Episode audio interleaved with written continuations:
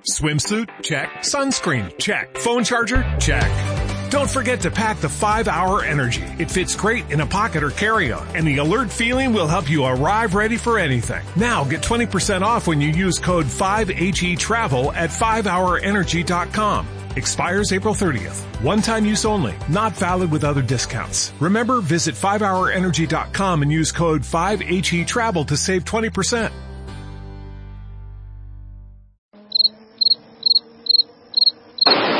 Go to the finish line, keep pushing, go to the line, keep pushing, go to the line. Avanti, Flair, avanti! I'm pushing, I'm pushing, don't worry. Don't worry, I'm pushing like a hell.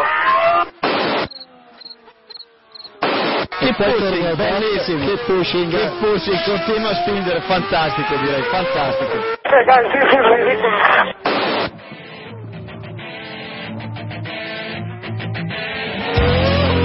Comienza Keep Pushing, tu podcast de Fórmula 1.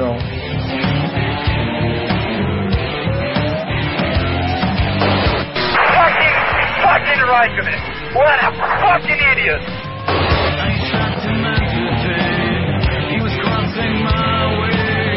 So give me a full power then. Just let me alone, I know what to do.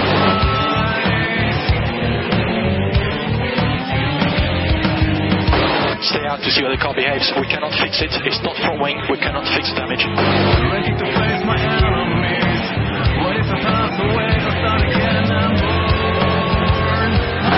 think you have to leave a space.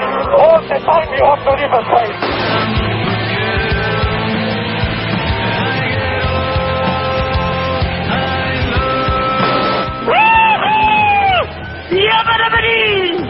Ring, ding, ding, ding, ding, ding.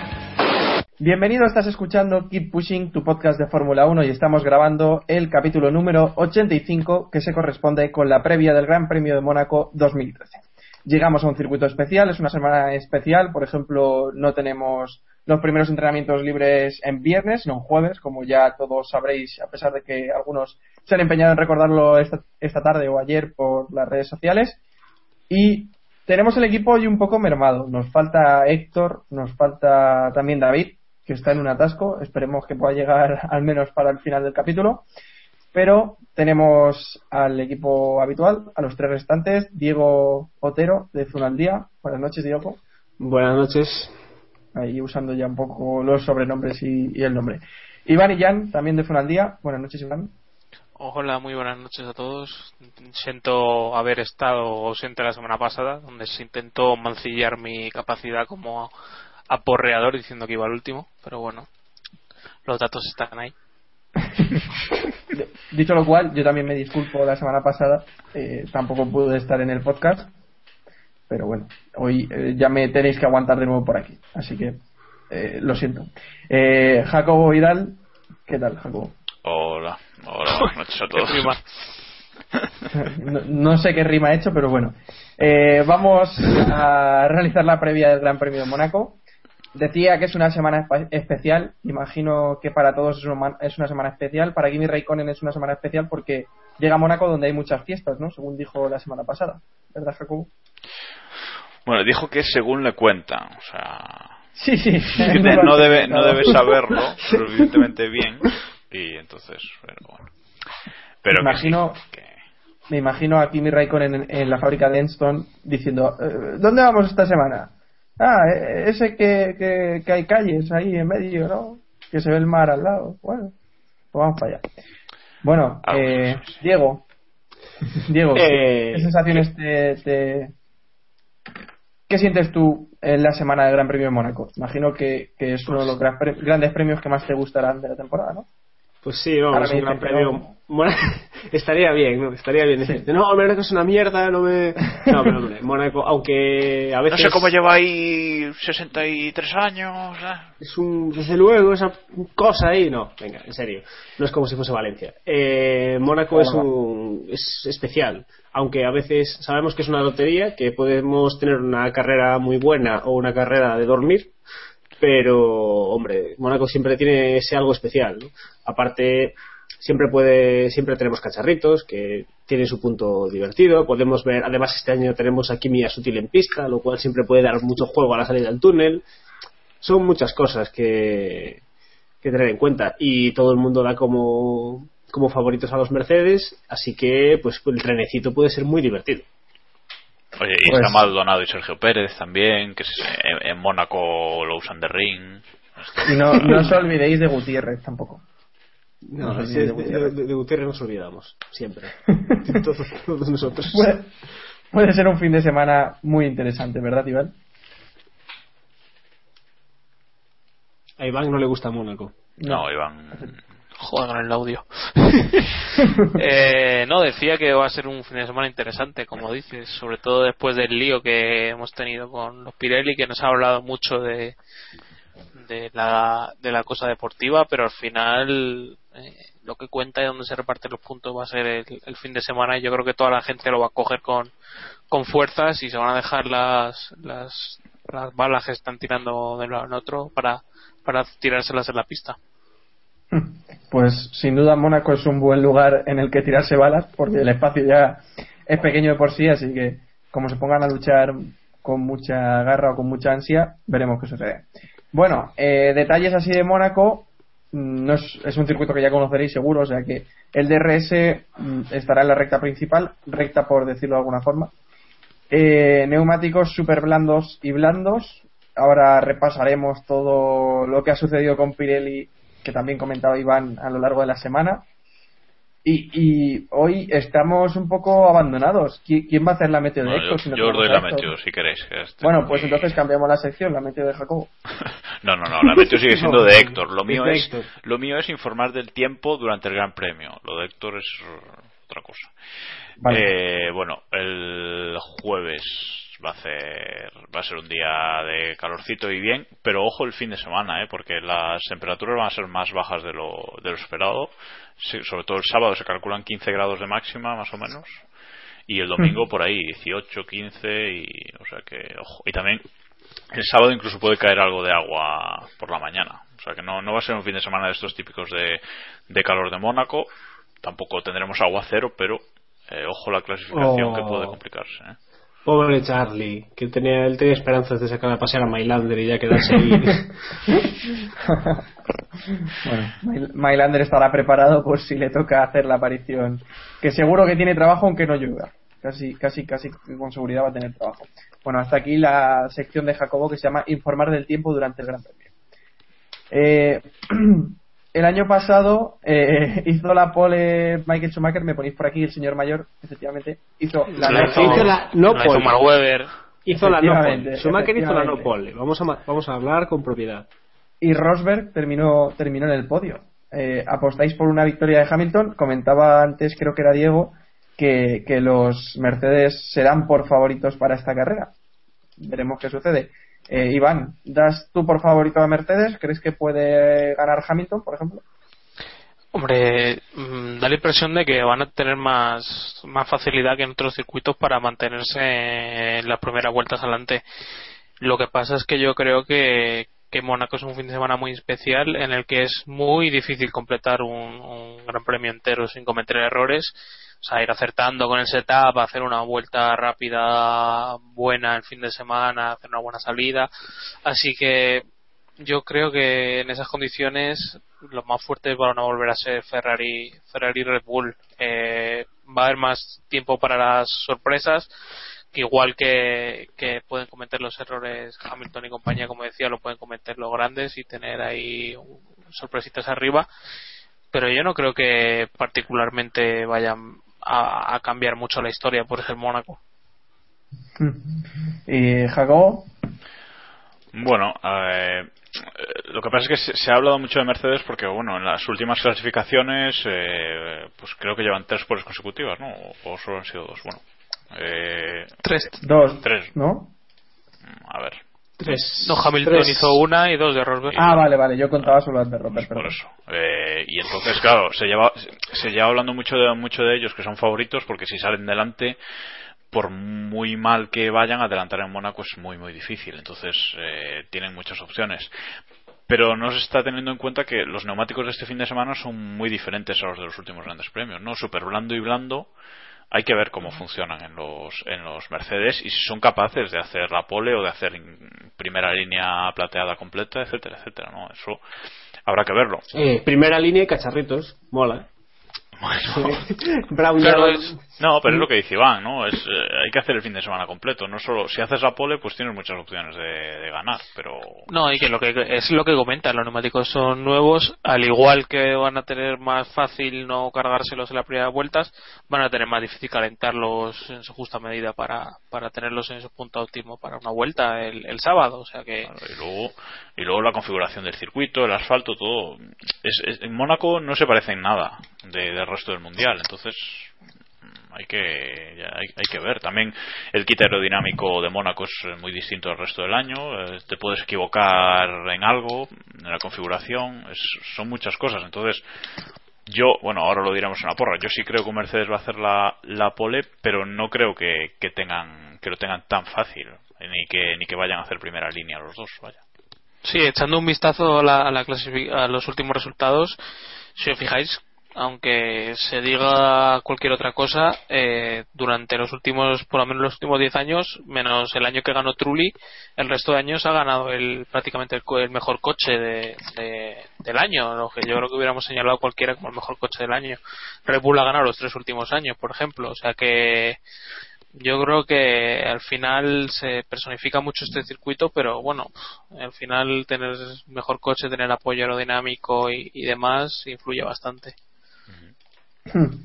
Obviamente, tiene sus peculiaridades, pero al final eh, gana el monoplaza más rápido. Cierto que influye quizás algo más el piloto y quizás no tiene tanta importancia los neumáticos como en otras carreras, pero al final el que gana también y, evidentemente Y, evidentemente luego luego en carrera aquí influye muchísimo el piloto ya no ya no solo por, por manos sino por por las decisiones a tomar momentos de adelantamiento aquí es todo mucho más arriesgado entonces gana la cabeza más fría sí. normalmente bueno pues ya que estamos hablando de quién puede ganar vamos a realizar nuestra porra semanal. Ya sabéis que vamos apostando cada semana quién va a completar el podio y quién va a acabar en undécima posición. Y además podéis competir contra nosotros. Normalmente, eh, la mayoría nos estáis metiendo una Ganarnos. la verdad. lo de competir es un eufemismo. nosotros lo intentamos. Somos como Palo Iván, somos como Williams. Estamos intentando competir, pero bueno, después de este palo gratuito a Williams y a Iván. Eh, recordaros que podéis participar en gppredictor.com o bueno, directamente os metéis en nuestro blog que es keeppushing.wordpress.com y en, en, la barra lateral de la derecha tenéis una foto que pone Liga Castrol. Ahí pincháis y os podéis apuntar todavía. Aunque llevéis muchos puntos de desventaja, no os preocupéis, que seguro que nos empatáis o nos superáis en lo que queda de temporada. Fácil, ¿eh? bueno, fácil. Sí, eso... sí, es bastante sencillo. No, no lo ponemos muy difícil. Bueno, vamos a ir apostando, vamos a ir apostando que podríamos buscar algún convenio de colaboración con una casa de apuestas, ya que apostamos tanto, así que... Bueno, Diego, adelante. Eh, pues vamos a ver, yo, como hemos dicho, Mercedes, Mercedes va a ir bien, así que pole para Luis Hamilton, victoria para Luis Hamilton también. Ya va siendo hora de que el hombre se estrene con Mercedes y suba Rosco al podio, que es lo que todos queremos. Segundo, Kimi Raikkonen, porque Kimi Raikkonen siempre está ahí. Tercero, Fernando Alonso. Y un décimo, nuestra querida Britney Spears. Tu querida Britney Spears, sobre todo. Eh, Iván. Eh, eh, yo, después de toda la milonga que he contado antes, eh, voy a decir que va a ganar Raikkonen. Bien, así, Has dicho que, iba, que ganaba el mejor coche, ¿no? Bueno, podemos leerlo por ese lado, sí. Segundo va a quedar Vettel y tercero va a quedar Alonso. Y la pole se la voy a dar a Vettel y la vuelta rápida eh, Paul Di Resta. La vuelta rápida quien quiera, decir algo? el décimo primero. sí, nosotros no lo Paul ponemos, Resta, Paul Di Resta también, hombre. vale. Paul Di Resta, un décimo. Como haga la vuelta rápida Paul Di Resta, no. la risa. Tú, tú, ponlo por si acaso en lo de Paz Castrol, por si acaso tú ponlo que luego te arrepentirás. Sí, sí, sí. Jacobo. Bueno, pues yo, ya dije antes, le, doy la pole a Hamilton. Creo que el, Mercedes unido a Hamilton puede, hacer la pole aquí. Y luego le doy la victoria a Fernando Alonso, segundo Hamilton, que suba eso, a al podio, que además lo tiene bajo este fin de semana y lo puedo subir fácil. Y tercero Vettel. Y el décimo primero voy a poner a Rosberg, porque la va a cagar en la salida y va a tener que ir a remolque. Por ejemplo. Si empieza, si empieza a cagar la Rosberg, no, no descartéis que suban a Rosco al segundo monoplaza. Oye, hoy ya Seguramente subido por ahí, o sea que. Bueno, eh, dicho lo cual.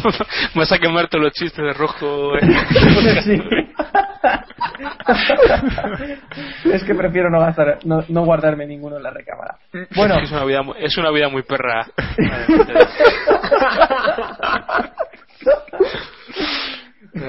Bueno. Eh, la pole de este fin de semana yo creo que se la lleva Fernando Alonso. Primera posición para Sebastián Vettel, segundo Alonso, tercero Rosberg y un décimo Adrián Sutil. A pesar de que se le da bien Mónaco, yo digo que quedará un décimo. Y vamos a repasar también la porra de Héctor y de David, que nos la han enviado, efectivamente. Eh, pole para Hamilton, según Héctor, victoria Hamilton, segundo Rosberg, tercero Vettel y un décimo Pérez. Caray, doblete de Mercedes, eh, qué, qué, qué valiente. Y desde luego Valiente, Ross Brown. Ross Brown le, le está enviando un sobre ahora mismo a, a Héctor. Bueno, eh, David nos ha dicho pole para Rosberg y, vic- y victoria para Rosberg, seguido de un no me lo creo ni yo, o sea que eh, Alonso segundo y según David eh, cierra el podio Hamilton. Un décimo Ricciardo. Dicho lo cual, un poquito de hype con los Mercedes, ¿no? Sí, demasiado, ya verás. Puede decirlo, a- puede decirlo Alonso y todos sus fans. Estoy a tope con ellos. oye, yo apuesto por Alonso. ¿Eso, que, ¿Eso que me convierte en fan de Alonso? ¿O- No, porque No, Alonso dijo que No, iba a Ah, muerte. empedernido, venga. Bueno, venga, vamos a la actualidad de esta semana de la Fórmula 1, que la verdad es que viene cargadita, aunque estemos un poco desconectados, la verdad.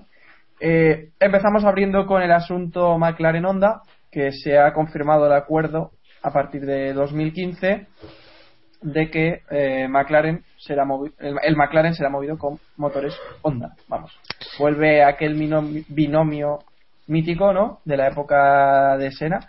Y bueno, no sé qué os parecerá el retorno de, del- del motorista japonés.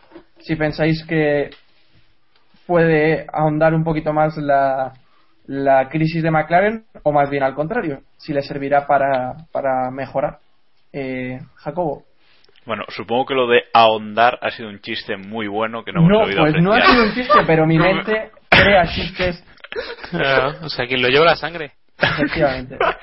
Bien, eh, es que hay, no los tienes ni que pensar, te salen así, eso es espectacular. Bueno, eh, no, yo pienso que a mí me gusta que vuelva Honda, eh, primero porque es, es tener un cuarto motorista en la parrilla, tres yo creo que, se quedaban cortos.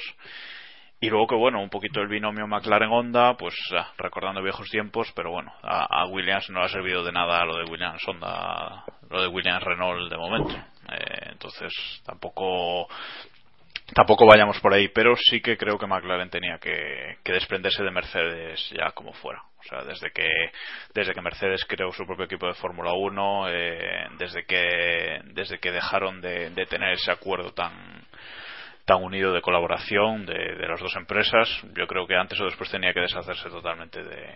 Hombre, básicamente porque si no Mercedes les iba a robar hasta la sede. O sea, Sí. como los dejan un par de años más. Entonces, ahora, eh, yo creo que Honda, que bueno, en principio va a desarrollar el motor en Japón, se había hablado de que se iba a desarrollar en Woking y tal, en principio se va a desarrollar en Japón, pero bueno, yo creo que Honda puede hacer un buen trabajo con, con los motores pequeños o con un V6 turbo, yo creo que puede hacer un buen trabajo, pero no lo sabremos hasta 2015. El problema es que van a llegar con un año de, de desventaja, eso sí. Sí. O de ventaja, Sí, sí, sí. no sabemos. Bueno, Sí. Por eso, Hombre, de- yo- de- hombre, tiene razón porque van a, van a probar en pista bastante menos. claro. Este nuevo tren de potencia, con, vamos, es la denominación que, que se usa, con el KERS y demás, porque sobre todo hay que tener en cuenta que Honda fabricó un KERS para 2009, al final no lo usó Brown, Brown GP, que fue el equipo que, que se quedó con las cenizas de, de Honda. Y al parecer no han comentado que vayan a tener más test en pista que, que el resto, o sea que veremos a ver cómo, cómo pueden No, no, han, dicho que no, vaya, no, no es que no lo hayan comentado, han dicho que no van a tener más. Por eso, por eso, que han comentado que no. Ah, vale, vale, perdón. Eso es.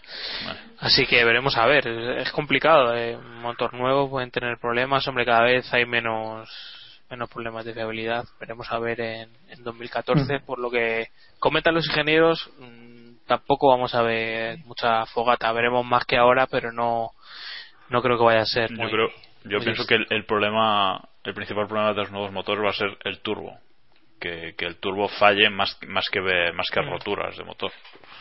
Creo yo. Sí, es que si te quedas sin turbo y sin KERS, a lo mejor pues las pasas No sé, no sé quién decía que, fastidiadas. qué equipo decía esta, la semana pasada que, que, el que, que el que va a ganar a partir de 2014 va a ser el que más recupere.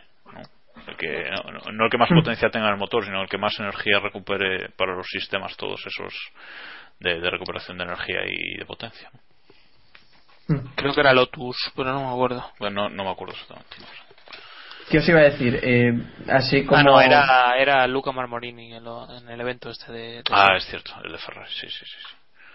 Sí. ¿Qué os iba a decir? Eh, ¿Soy el único yo que, que echa de menos alguna roturilla de motor de vez en cuando? ¿O, o vosotros también? Yo creo que sí, ese, factor Sí. aleatorio siempre le, le viene Sí, bien. a la- le, le da un plus. Hombre, yo, yo me acuerdo, a, a ver, lo del Mundial 2006 fue espectacular. O sea, esa rotura primero de Fernando en Monza y luego de Schumacher en, en Japón para devolverle el Mundial, eso no lo tenemos ahora. ¿No? Por ejemplo, es, Sí. por poner un- el ejemplo más cercano, digamos, que yo creo que fue, fueron las últimas fumatas así importantes que vimos en la, en la Fórmula 1. digamos. Sí. Sí. Sí, hay que recalcar que todavía no sabemos eh, si le van a dejar evolucionar los, los motores. El- el- en teoría sí, pero no se ha confirmado todavía y los equipos también están un poco verdes, ¿eh? o sea, un poco verdes, un poco indecisos en ese sentido, ¿no? No es lo mismo desarrollar un motor para entregar y, tener que mantenerlo durante años, salvo cambios menores, que ir desarrollándolo durante el año. No, yo creo que yo creo que en 2014 les darán manga, manga ancha y que según lo que como vayan viendo la cosa irán regulando estas cosas que hace la FIA, ¿no? Que va regulando Sí. sobre la marcha y poniendo parches, pues yo creo que va a ser un poquito así. Hombre, es que tiene un poco de sentido. Realmente no pueden, pre- no pueden pre- pretender que los equipos sellen los motores, entre comillas, y no los toquen, porque es que entonces, como, sobre todo, como un Ferrari o un equipo importante saque un motor que sea un pedo, pues, eh, o que rompa todas las carreras, ¿qué van a hacer? Al cabo de cuatro carreras empezar a penalizarlos con disposiciones No, hasta o final que, de temporada. o, o que Honda llegue un año más tarde con un pepino, por ejemplo. Eso no lo descartemos, pero es decir, Se podría decir que Honda iría como un pepino, ¿no? No sé si os acordáis de aquel- aquellas noticias de 24 horas. ¿Cómo olvidarlo? ¿Cómo Efectivamente. Bueno, os lanzo Eh, otra sobre esto, eh, lo, lo único Sí, que, claro. que quería añadir es que sí, los equipos sí que van a tener que entregar un, un propulsor antes de, del inicio de la pretemporada de 2004. O sea que la FIA 2004. 2004, sí. 2004, sí. Sí que están avanzados los V6. Vuelvo a tener un poco 12 tarde. Joder, macho. ¿Qué, qué os iba a decir? Dale, Iván, dale. No, no, Sí. ya está, ya está todo dicho. Vale, ¿qué Ahora cierro el micrófono y buenas noches a todos. Vale, hasta, hasta que pegamos, peguemos otro palo a William. Bueno, que os iba a decir que McLaren ha dicho que, que Honda no se beneficiará del trabajo que haga Mercedes en 2014 porque como hemos comentado el acuerdo entre McLaren y Honda empieza en 2015 y los nuevos motores entrarán en, fun- en funcionamiento en 2014 ¿realmente pensáis que, que no van a tomar algún dato para luego compartir con Honda? vamos, es que a mí me cuesta mucho creerlo Yo creo que 2014 va a ser un año muy duro para McLaren, porque supongo que Mercedes se ocupará mu- con mucho cuidado de que no, de que McLaren no, no pueda coger nada, ninguna información y probablemente le den menos facilidades que hasta ahora, teniendo en cuenta que saben que es su último año de, de contrato con ellos. Yo tengo la sensación de que 2014 va a ser un año duro para McLaren y no me extrañaría que no se esforzase, que si ven que no hay buen feeling con Mercedes, se dediquen más a intentar en 2015 dar la sorpresa que que, da- que intentar que arrastrarse entre comillas. Eh, ¿Sabes, 2014. ¿Sabes el problema de eso? El problema de eso es que serían ya dos años negros para McLaren que no sé si lo pueden soportar los directivos. Pero, hombre, luego, pero no pasa nada porque luego hacen como Williams y después de un par de años resurgen de las cenizas y empiezan a. eh, bueno, eh, sí. Iba a decir yo, Jacobo, Sí, sí. dos años negros sumados a, a- a los cuantos llevan ya, porque McLaren. Bueno, hombre, pero, pero si, 2008, estás, si estás luchando por victorias y si estás ganando carreras, aunque no luches por el mundial, pues vale, pues eh, se puede justificar. Pero ya si luchas por entrar en el top 10 durante dos años. No, lo que. A ver, yo lo que sí que creo es que Mercedes se va a poner muy difícil a McLaren en, en 2014. Eh, Ya no poner trabas, pero la colaboración va a ser mínima. Se van a dar el motor, le van a decir tal, pero luego el apoyo técnico y toda la historia yo creo que va a ser el justo, vamos, simplemente. Entonces, Vale. Ahora, que McLaren va a tomar datos y usarlo y entregárselos a Honda, seguro. Eh, Pues eso. seguro. O sea, dentro de dentro del contrato que tengan con Mercedes de confidencialidad y tal y cual, pero fuera de ahí todo lo que puedan aportar, evidentemente, todo telemetría, todo eso todo lo va a tener Honda, evidentemente. Hmm. Hmm. Es un Eh, tema complejo, ¿eh? Ese. Sí, porque cómo, cómo, o sea, es que cómo te, te, te aseguran que ningún dato sea compartido. Es que es No, a ver, cosas como imposible. cosas como mapas de motor o historias así, eso evidentemente no lo es propiedad intelectual, se supone de Mercedes, no lo pueden compartir, etcétera, etcétera. Pero vamos, telemetría, sonidos, etcétera, etcétera, mil historias con las que después Honda puede analizar y hacerse una idea de cómo iba el, el Mercedes Turbo, vamos, eso seguro. Hmm, Pues eso. Que seguro que algo se escapa por ahí. O, o no se escapa, se deja caer. Bueno, Jonathan Neal, que ha dicho que el acuerdo entre McLaren y Honda no es exclusivo. Esto quiere decir que si hay algún otro equipo que se interesa por eh, tener motores de la marca japonesa, eh, podrá llegar a un acuerdo, ¿no? Básicamente es lo que, lo que viene a decir estas palabras de Jonathan Neal, ¿no? Diego. Sí. Dale, Diego. Iván también. Dale, dale, Iván, dale, habla. No, digo que, que, que también es una mala noticia, yo creo, para McLaren. En un principio, todos cuando lo vimos al inicio pensamos que, que podía haber sido importante, que, que hubieran tenido un, un acuerdo exclusivo, porque ya sabemos que hacer los los motores para, para un monoplaza preciso te permite ajustar muchas más cosas. Solo hay que ver el, el tema de Renault con, con Red Bull de los últimos años, que todo el tema de los capes y demás trabajan a, a destajo con ellos y los otros equipos quizá no sean tan beneficiados en, en ese aspecto. Y la verdad es que sobre lo que otro que comenta sobre que si veremos otro equipo con esos motores yo no termino de verlo de momento en un principio. Luego ya no. Igual, no sé, de momento me parece muy lejos para pensar en ello no igual eh, después de ver el rendimiento que pueda tener Mercedes, o sea, hoy Mercedes, perdón, McLaren, eh, algún equipo se anima o algún equipo lo descarta completamente, lo de ligarse a Honda, ¿no? Yo creo que eh, Mer- McLaren, Mercedes voy a volver a decir, no. McLaren puede volver a, puede ser el, el conejillo de Indias, ¿no? Si funciona, alguno se sumará y si no funciona, eh, pues probablemente sea un, un contrato muy breve porque, como no hemos comentado, eh, no se aclara cuántos años puede durar este contrato. Jacobo. No, no, no se ha dicho. Evidentemente ahora está muy de moda eso de, de decir de multi-year, ¿no? Que ni siquiera creo que ni siquiera se, se dijo, o sea, simplemente acuerdo para 2015. no sí sí ponía multi Sí, ponía multi-year, bueno, pues eso, Ah. pues multi-year como el contrato de como el contrato de Baton. Eh, y de Pérez y de Pérez. Pues eso, que no, no se sabe, pero bueno, se supone que estos acuerdos de motores mínimo tres años o así suelen. Yo he escuchado una teoría peregrina que es que Marussia podría pasar a ser como un segundo equipo de de de onda. McLaren. McLaren. eso es No, pero eso, las- los cambios pero bueno es que eso yo, yo lo que he leído al respecto de eso es, es por el tema de los de los chasis cliente, ¿no? Que eh, Marussia podría usar los motores Honda y además el chasis de McLaren y, y tal, pero bueno. bueno en no teoría hoy hoy se ha sabido que los equipos han votado en contra no El de- No, los que han votado bueno, to- los equipos. todos a ha votado Williams menos en Williams. contra. Pues, Los lo, de, lo siempre, o sea. Sí, sí. Pero No, lo, que, lo que decías de, de luego otros equipos, eh, yo creo que Honda necesita necesita un segundo equipo para hacer pruebas. Necesita un, nuevo motor, necesita kilómetros, necesita por lo menos un, un nuevo motor. Y, y si, si tendrá facil- más facilidades para conseguir ese segundo equipo o no, dependerá del precio del, del motor. Porque ya se está diciendo que Williams va a dejar de lado a Renault y que está valorando Mercedes o Honda. Que Ferrari no, por cuestión de tradición, no va a ser Williams Ferrari. Que sería Eso es la- una estupidez lo de la cuestión de tradición. Pero bueno. Bueno, como, como sea, como sea que, que se está planteando dejar el motor Renault porque va a ser el más caro. Dicen que va a ter- valer 23 millones, una historia así, cuando ahora se pagan 7. Y que el Ferrari es el más barato, que dicen que 15 millones o algo así. Eh, A ver, eso todo estimaciones que no sé yo hasta qué punto son reales, pero vamos, que los precios, Eso es.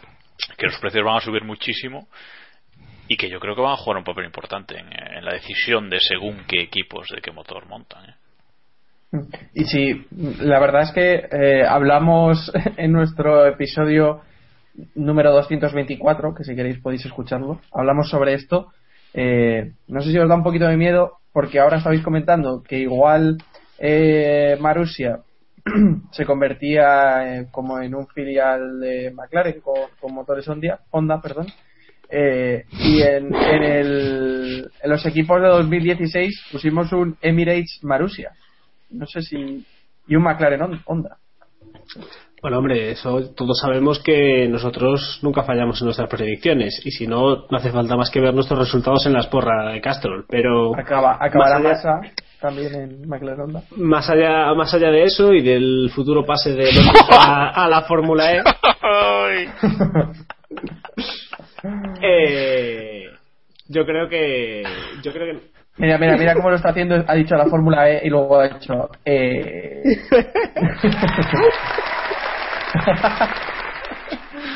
Eh, bueno, que nos sí. da un poco de miedito esto. Eh, bromas, bromas aparte, Sí. yo creo que es lógico que, o sea, sería lo, es lo que decís, sería lo normal que Honda buscase un segundo equipo. Marussia está ahí un poco colgado, no sé si llegará a, a 2015 a este paso, pero parece el equipo a día de hoy más afín a McLaren y tiene bastante sentido que McLaren se plantee eh, tener eso, un equipo en el que poder foguear pilotos, en el que poder probar motores en el que poder hacer experimentos ya si se aprobasen los chasis clientes no lo dudamos, pero incluso sin eso es lo que está claro es que va a ser un problema. para- yo creo que al menos en los primeros años va a ser mucho peor para McLaren ser los únicos motorizados por Honda que, que una ventaja.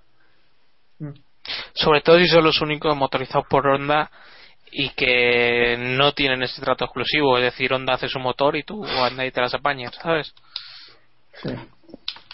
Sí. Bueno, pues si os parece, cerramos con McLaren Honda, el futuro equipo McLaren Honda, a partir de 2015, y empezamos con el asunto de Pirelli, que también tiene su tela, también tiene su asunto. Eh, bueno, Pirelli anunció o ha anunciado que se cambiarán los neumáticos eh, desde el Gran Premio de Canadá, pero eh, no deja para nada claro lo que se va a hacer. Se supone que se mantienen los compuestos que de 2013, es decir, que tendrán más o menos la misma degradación, o se supone que la misma, más o menos no, la misma, pero, pero volverá a la estructura de 2012 para evitar esos problemas que está habiendo con las gomas. Eh, Esto, para, para el eh, aficionado medio a la Fórmula 1, a mí me parece un caos absoluto. No sé si Iván estará de acuerdo. Para el aficionado medio, sí. Su- hombre, y ya para el el básico, por así decirlo, vamos, esto Sí, ya le- les, les pilla a lo loco. Pero bueno, Sí. el, el tema, vamos a intentar resumir un poco. Eh, hay dos problemas completamente distintos, en mi opinión. Uno, la delaminación de los de los compuestos, que fue lo que vimos el otro día con Sergio Pérez y demás. Esa- ese hueco, ese agujero que, que se ve en el compuesto. Ese sería un problema. Y el segundo problema, que para el 95% de los, afici- de los aficionados y de los equipos no es problema, que es la degradación de los compuestos o, o el graining y demás. O sea, el- lo que hace que, que tengamos eh, tantas paradas. Sí. Y ese es un problema de, de Red Bull, básicamente, y de Mercedes. Eh, Pirelli ha confirmado que iba a hacer cambio de compuestos para tratar de minimizar esas ese número de paradas, pero a última hora, o este fin de semana, nos hemos enterado que la FIA les ha dicho que básicamente que los cambios que quieren hacer por seguridad que los hagan, pero que más allá no, no hace falta que todos metan mano, así que no sabemos dónde se va a quedar los cambios de Pirelli. Yo con respecto al comunicado de la FIA tengo otra lectura, pero bueno, si quieres acaba y luego ya. No, no, ya está. Dile, No, dale, dale. De que, que bueno, que se está tratando esto, sobre todo hoy, ¿no? Que es como que los medios, sobre todo nacionales, eh, se han como enterado hoy de la historia, porque esto salió creo que el viernes por la tarde, o el sábado por la tarde o algo así, lo de la FIA. Y es como hoy como un boom, ¿no? La FIA le para los pies a Pirelli, no sé qué tal. Yo creo que Sí, yo creo que no es para tanto. O sea, yo creo que el comunicado de la FIA va más en el sentido de más cara del Sí, de estamos aficionado. pendientes. Sí, más cara del aficionado que hacia Pirelli, ¿no? O sea, yo creo que es como, bueno, sabemos más o menos, porque no creo que lo sepan ni ellos, lo que va a hacer Pirelli. Ni Pirelli. ni Pirelli. Bueno, no nos parece mal, mandamos este comunicado, tranquilizamos a la gente y ya está. Se acabó la historia, se acaba el tema. Han conseguido todo lo contrario, evidentemente, pero bueno, eh, yo creo que un poco sí ha tranquilizado los ánimos, sobre todo de los más beligerantes contra Red Bull, etcétera, etcétera, ¿no? Pues eh, ahora creo que la FIA ha conseguido calmar la situación un poco, pero veremos, veremos en Canadá qué pasa, ¿eh? Porque sí es cierto que cambian la estructura y creo que ahora es de acero la estructura del neumático y creo que van a volver al Kevlar de 2012 o algo. Eso es. Eso es lo que se comentaba en, en la prensa italiana. O sea, pero es que es que ni siquiera han dicho eso. Han dicho que lo van a combinar, que van igual, no sé. No no está nada claro que eso es lo, lo problemático que no está nada claro. Y luego Hombre, y hay que hay que dejar algo algo claro. Si se cambia la estructura del com- o sea, no vale lo que ha dicho Samu al principio. Si se cambia la estructura del, com- del del neumático, aunque se deje el compuesto, no se van a comportar igual. Claro, O sea, bueno, es que ahí, claro, cualquier cambio que hagas va, va, va a trastocar el, entran en juego el muchas juego de los equipos, claro. Claro, claro. Bueno, nos preguntaba a través de Twitter Esther que, que intentáramos explicar a nuestra manera qué, qué pasa con Pirelli. Bueno, estamos intentando hacerlo. Ya ves que ¿Qué nos quiere fácil. decir en nuestra manera?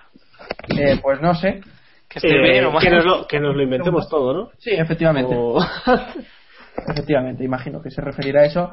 Y si queréis aportar alguna sugerencia para solucionarlo. Mi sugerencia se- sería no, no cambiar los compuestos y que los equipos que no han trabajado bien en, en invierno, pues que se apañen ahora intentando entender la degradación de los neumáticos. Jacobo, ¿cuál sería tu sugerencia?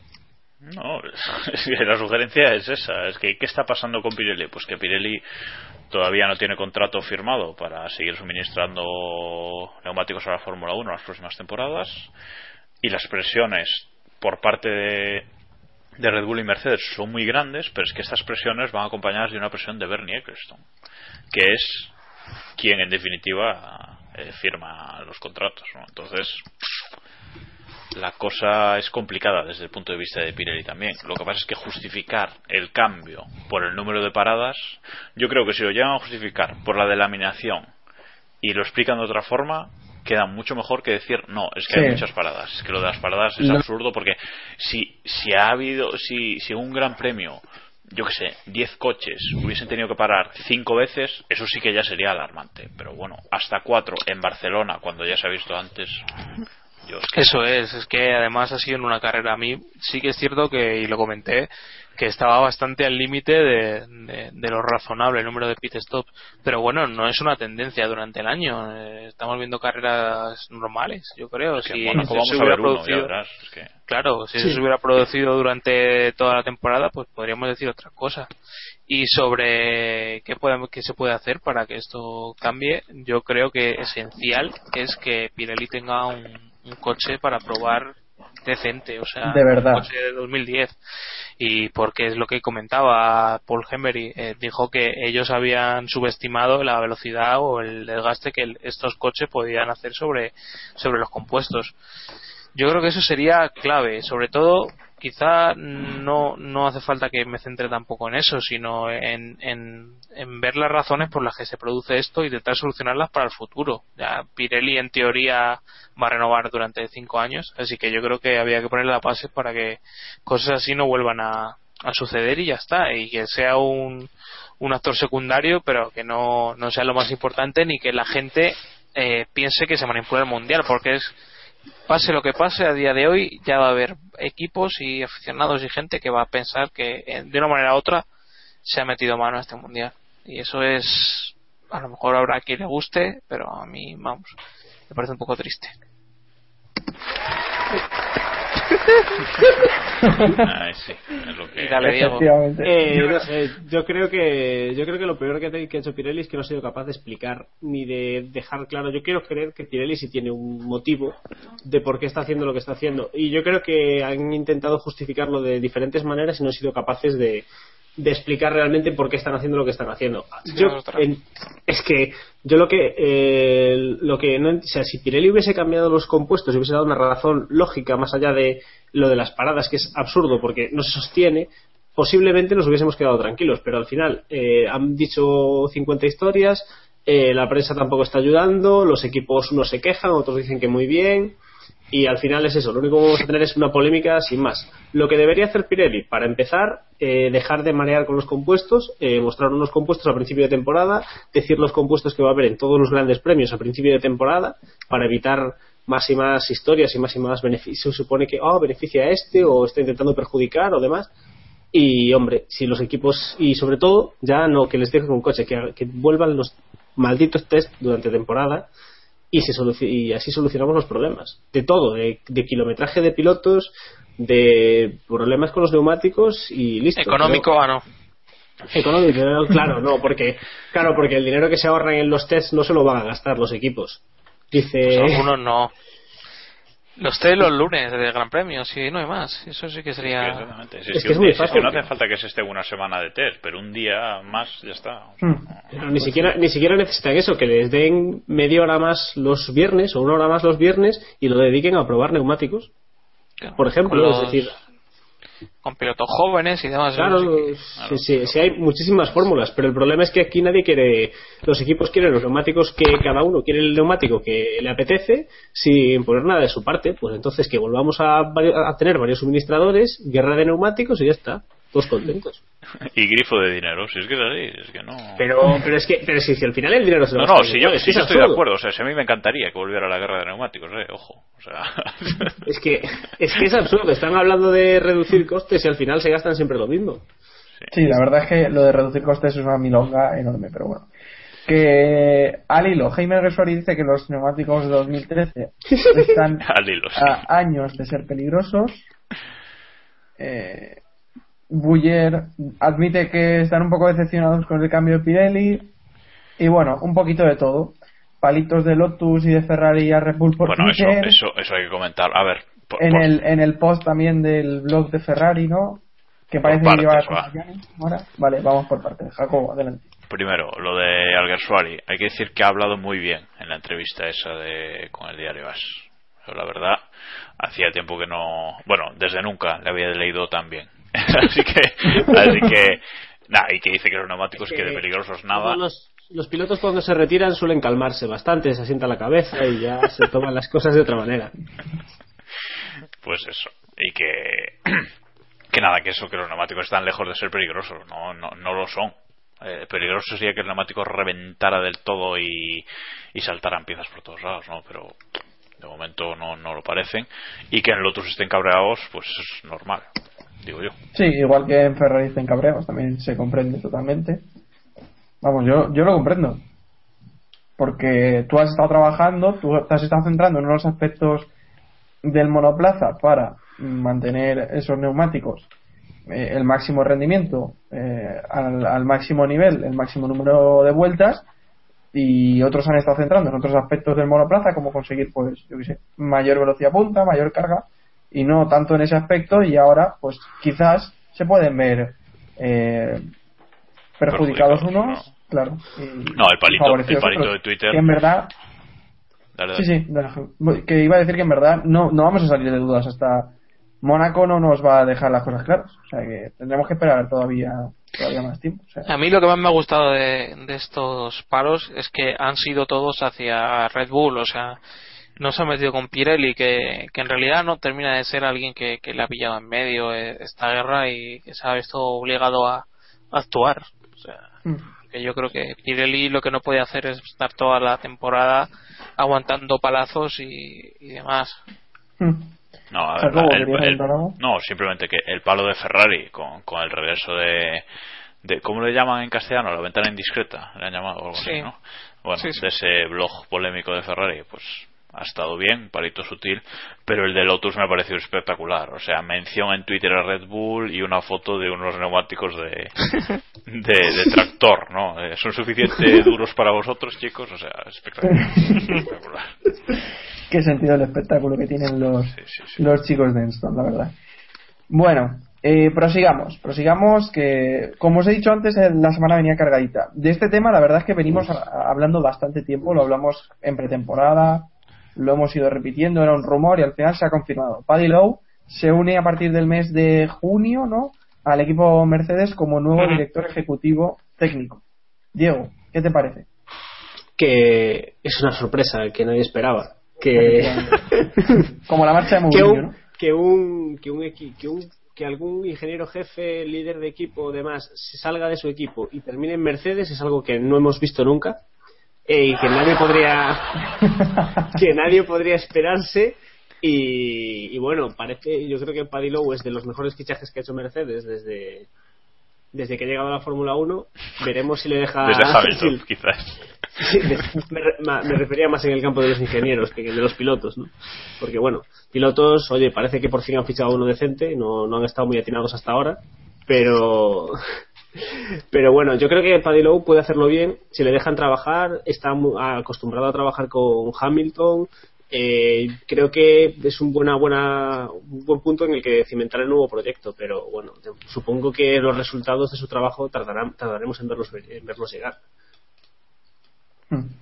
Pues sí, probablemente se tardará en, en recoger los frutos de ese trabajo, Jacobo. No, hombre, la noticia, más que que llegue a Mercedes, la noticia es que llegue ya, ¿no? Eh, que, que McLaren y Mercedes hayan sido capaces de llegar a un acuerdo para seis meses antes poder incorporar ya a Paddy Lowe al nuevo equipo, ¿no? Eh, eso, vamos, dice, dice mucho del interés de Mercedes en, sabe Dios lo que le han ofrecido a McLaren para, para que, para que les dejen esto, ¿no? Porque es algo poco habitual, digamos. Ese, ese año, ese año eh, dejar dinero de, de los grandes ingenieros no se lo quita a nadie. O sea que la verdad es que es, es yo destaco sobre todo eso, que, era, que hayan llegado a un acuerdo entre los dos equipos. Iván. Sí, eh, la entrehistoria y desacuerdo sería lo, lo interesante. Lo, lo bueno, vamos, podemos ironizar mucho con, con esta historia, con el, con el equipazo que se están formando ahí, ¿sabes? que parece el, el equipo de suplentes de Lotus hace un par de años, con los ingenieros. Pero lo que hay que resaltar es que Dotto Wolf llegó a- hace unos meses a, a Mercedes y parece que le han dado manga ancha para, para hacer y deshacer. Y, y ahora están entrando, pero yo creo que dentro de poco nos enteraremos de, de las salidas. Pues veremos qué sucede con las salidas. Algo- alguna tendrá que haber porque al final el, el equipo que están montando de técnicos y directores ejecutivos y directores técnicos es increíble. Pero bueno. Sigamos, sigamos con las noticias. CVC ha votado para mantener a Bernie Eccleston al frente de la Fórmula 1. Noticia no noticiosa, a pesar de que Bernie tenga ahí juicios por supuesto desfalco de capitales y demás. Eh, eh, No, a- Bernie- no es una noticia noticiosa. ¿no? Bernie, hasta que hasta que lo Se muera, no no bueno sí claro eso evidentemente pero no no quiere decir eso hasta que, que lo condenen digamos que sea una condena en firme por el caso este CVC yo creo que lo va a mantener o sea hasta hasta el momento en el que sea ya imposible conservar la imagen de la Fórmula 1 con el caso este eh, no lo van a echar O sea, no ser que esté eso, condenado ya y, y con pena de cárcel o multa o lo que sea, lo van a mantener ahí porque a CVC Bernie les ha dado todo. O sea, les ha dado una pasta increíble. Por mucho que a veces no les gusten las decisiones o su imagen de cara a la prensa o lo que sea, pero en cuanto a pasta por detrás tienen mucho que, que agradecerle. A ver cómo funciona la Fórmula 1, señor Ecclestone, ¿eh? Exactamente. Y cuando salga a que- bolsa veremos. ¿eh? Creo que cuando llegue Tamara todos sabemos lo que va a pasar. Sí, to- portadas de Playboy de todos los pilotos de la parrilla. O- O, o de sus respectivas. Pero bueno. No, pues oye. Pero sí. Eh, pero sigamos. No dejamos de hablar de Bernie Ecclestone, que apostaba por la entrada de BMW quizás en 2015, ¿no? Aunque BMW dice que, no, que no está interesado en entrar en la Fórmula 1 eh, como motorista. Ah, La entrada de Honda parece que, que, que puede motivar o animar a otras marcas a volver a entrar en la Fórmula 1 que Mercedes puede. Ay, madre mía, menudo día estoy teniendo hoy yo también. Eh, BMW, ¿pensáis que BMW puede estar atraído para volver a la Fórmula 1? Ronda rápida. Iván, Eh, No. Diego, eh, yo me salto la ronda rápida. no, yo creo que de momento no. Creo que la llegada de, de Honda puede motivar que en un futuro, que en un futuro el. sí que Yo digo no, y ahora sí, Diego. algún sí. otro fabri- Vale. fabricante. venga. Puedes seguir por el fondo, eh, Diego, y vamos a seguir con el podcast. Dale, dale, Diego. Venga, adelante, Diego, adelante. No, ahora no Sí. Venga, hombre. Digo, decía que yo creo que la llegada, si la llegada de Honda sale bien, si a Honda le sale bien la jugada y ganan algo y, consiguen recu- tener una recuperación de todo lo que hagan, sí puede que algún fabricante se, se anime, pero no lo veo a corto plazo. No veo que en 2015 vaya a llegar ningún fabricante ni en 2016, pero bueno, si a Honda le sale bien, quizás alguien se arries- arriesgue.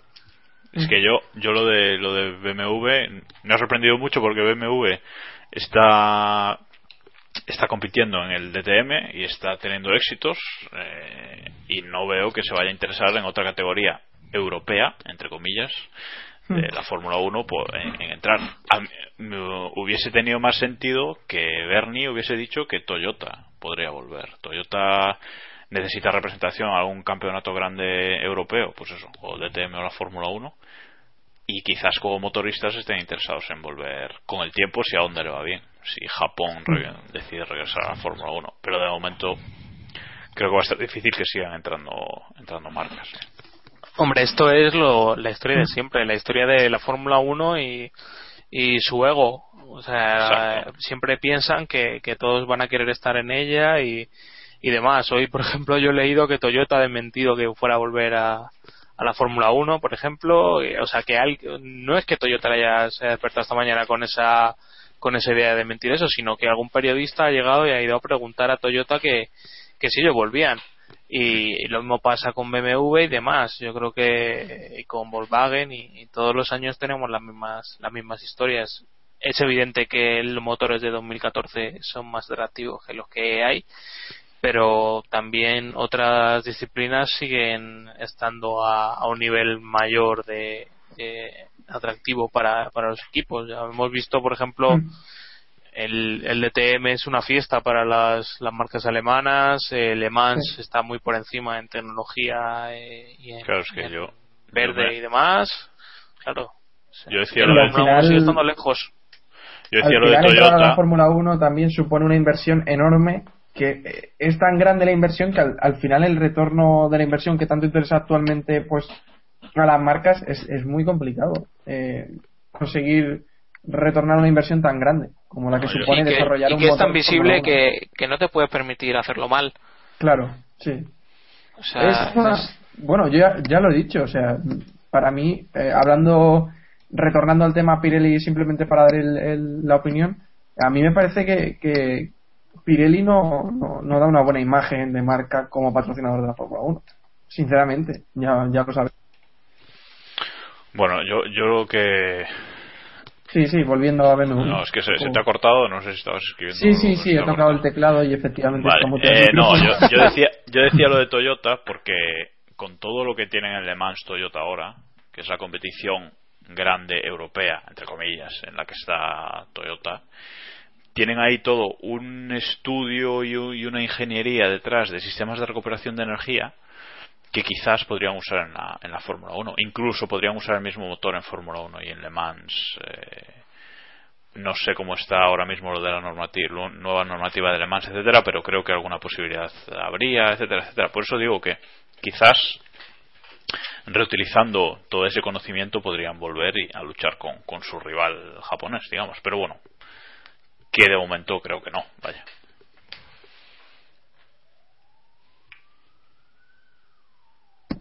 De momento complicado, que estaba yo intentando de quitarle el mute al micro. Yo, se no han se muerto, quitaba solo. se han muerto. no se quitaba solo. Ay. estaba intentando luchando contra el micro. Bueno, que Michael Schumacher ha rodado con el WZ W- W02 en Sí, sí, sí, sí, estoy hoy muy fino. Es lo que tiene un toda la coche, mañana joder. estudiando y toda la tarde en clase. Es lo que. Bueno, Di que sí. con un monoplaza de Fórmula 1, el Por por un día W02 que haces algo. efectivamente, en el circuito de, ahí va mi alemán, Nordschleife, antes de las 24 horas de Nürburgring. No, no ríais de la pronunciación, que es, es buena, ¿eh? Correcto. Uno... En serio, ¿eh? Eh, Bueno, algo que destacar. No he tenido la oportunidad de ver el vídeo. Quiero verlo porque he visto que por ahí, por Twitter lo he visto compartido, pero no he tenido la oportunidad todavía de ver el vídeo. ¿Vale la pena? Pues que va muy de paseo. A mí me decepcionó un poquito eso. ¿eh? Seguramente le dijeran que, que no estaba el horno para muchos bollos, pero vamos, eh, yo me hubiera, me hubiera gustado ver un Fórmula 1 en, en a su máximo esplendor en, en un circuito así. ¿No? Evidentemente no va a ir a saco, pero bueno, no sé si habéis visto una, una subida a una, a una colina de un GP2 que salió hace poco. Sí. Es impresionante. Eso sí que mucho mucho mejor ver eso que perder el tiempo viendo el vídeo de Schumacher. No, pero el problema, el problema ha sido Pues- que Mercedes ha llegado a, ha llegado a- al Nord, ¿cómo has dicho, Samu? Nordschleife, bueno, eh, ha llegado, ha llegado al circuito y ha dicho, ostra, pero ¿cuántos kilómetros tiene esto? Y han mirado para los neumáticos y han dicho, mira, de paseo que no llega. Una cosa, una cosa así. porque no. No tenía el neumático para acabar la vuelta, ¿no? Yo, yo no he visto yo no he visto el vídeo tampoco porque ayer no no pude en el momento de que empezaban las 24 horas de Nürburgring no pude no pude ponerlo hasta la mitad y, y no, no lo vi pero bueno supongo que habrá Mm. vídeo por ahí a ver si lo veo Sí, sí. En el del día lo tenéis, por ejemplo. Vamos a Eh, aleatoria, yo digo. perfecto La primera que ha aparecido ahí en el navegador. bueno, eh, Max Chilton dice que está en la Fórmula 1 para ser un ganador. Ahora es cuando tenéis que poner el sonido de risa. Bueno, o el, o este. Bueno, cualquiera nos sirve. Es un, es un ultramillonario, o sea que... Sí, sí, o el grillo. El grillo también nos sirve. Eh, bueno, ronda rápida. ¿Ganará Max Chilton en la Fórmula 1? Diego. A, a las chapas, sí, seguro. Vale. ¿E Iván. Ni dinero.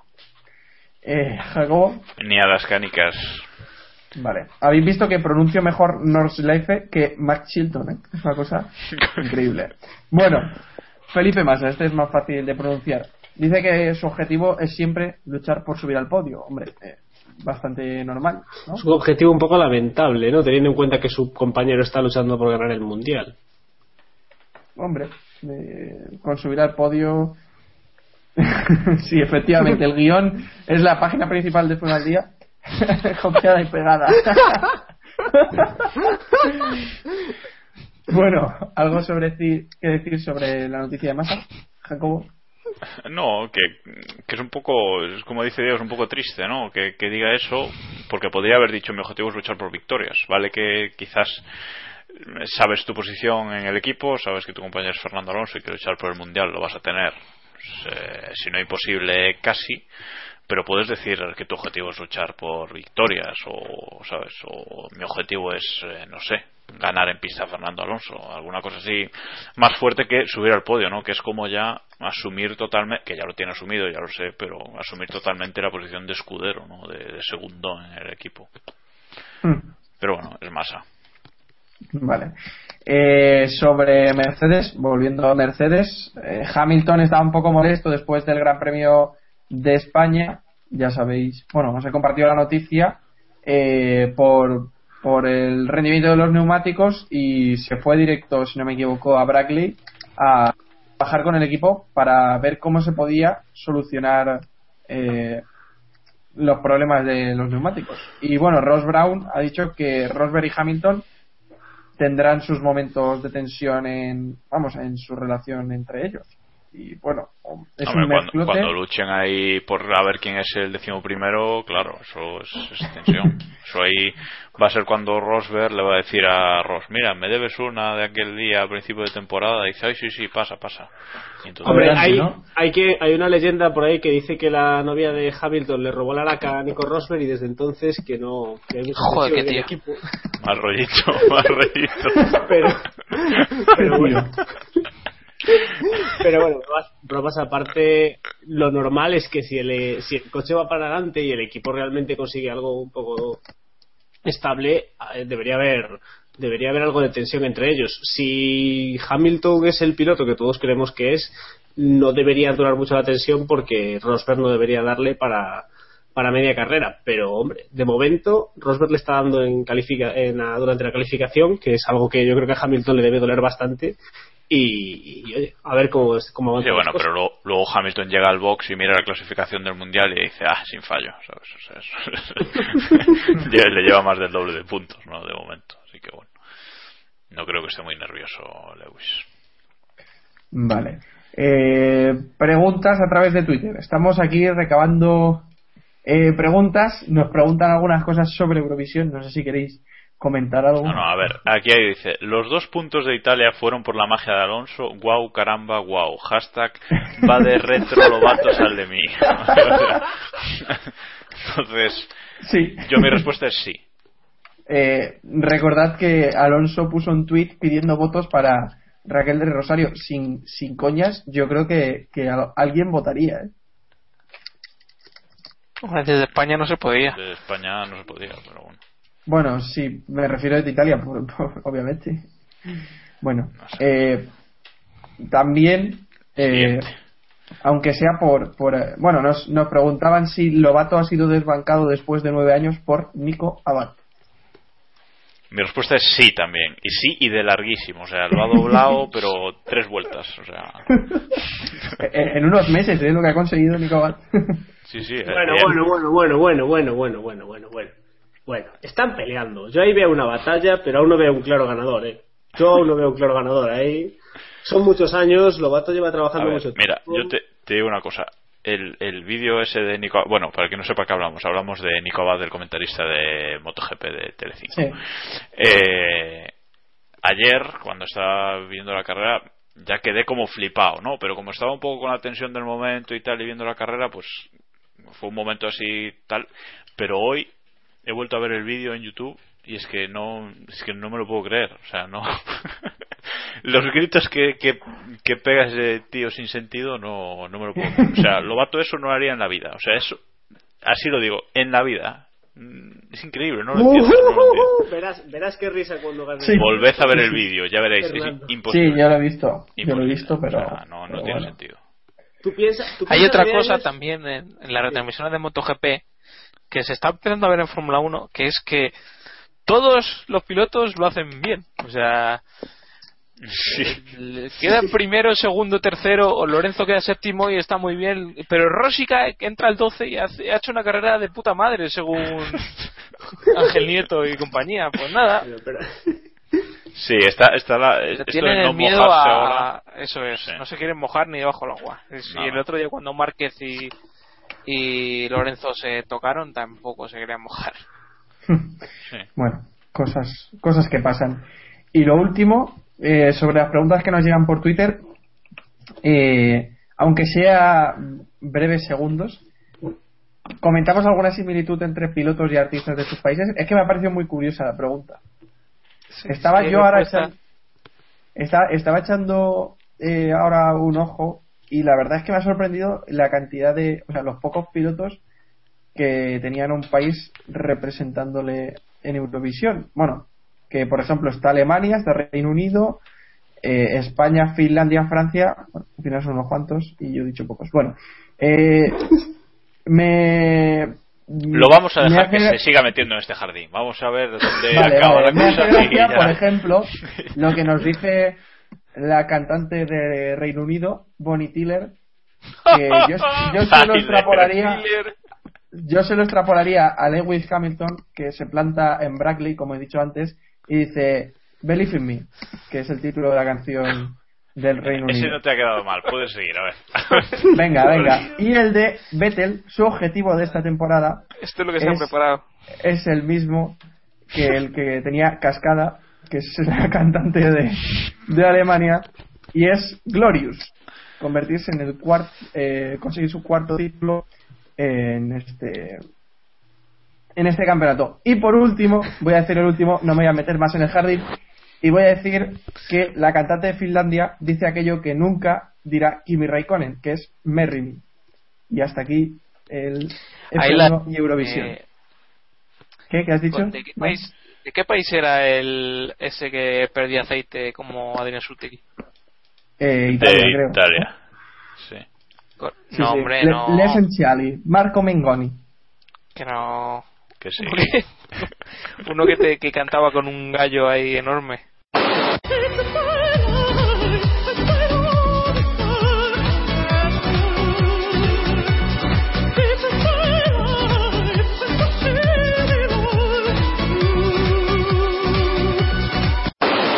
Pues como no sea el de Suecia. Ah, vale. el rumano, creo, el de Rumanía. Ah, ah, el de Rumanía. Ese hombre era Adrián Sutil. Y ahora, cuando lo vea.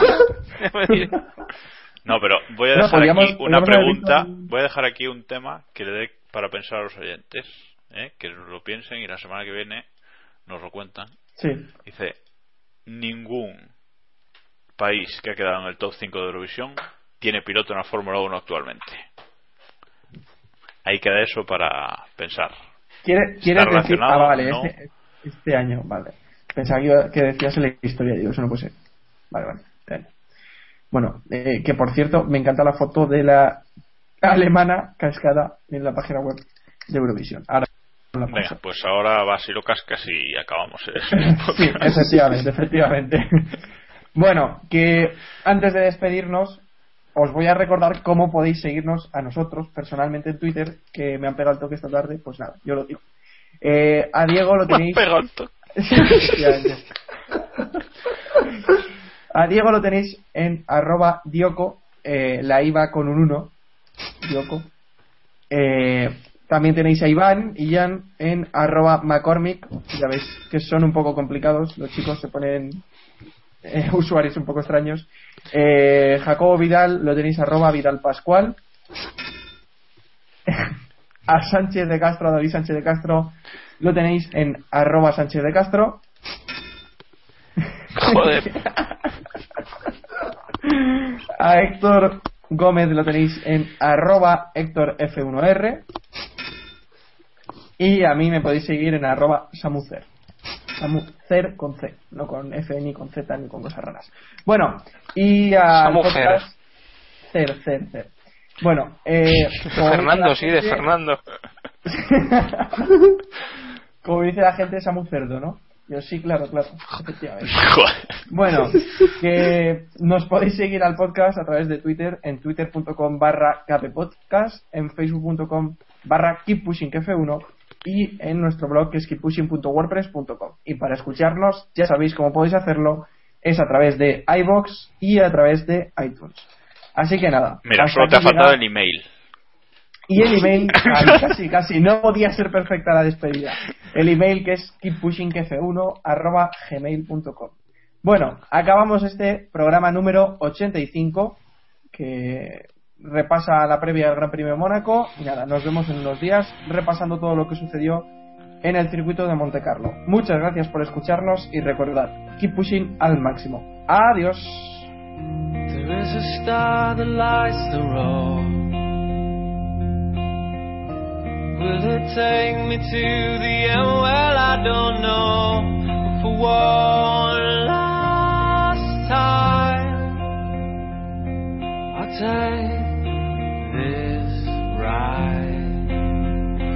just drive. I wanna be the only one to make it to the light.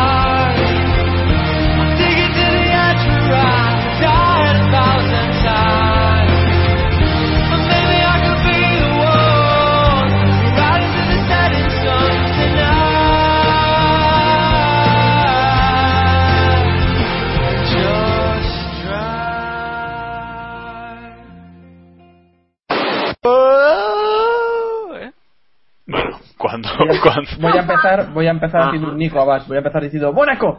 ¡Mónaco! Me gusta, me gusta. ¿A sí? Y lo tienes grabado, ¿a que sí? Sí, claro. Eso me gusta más todavía. y lo de y lo de contigo hasta el final. Tú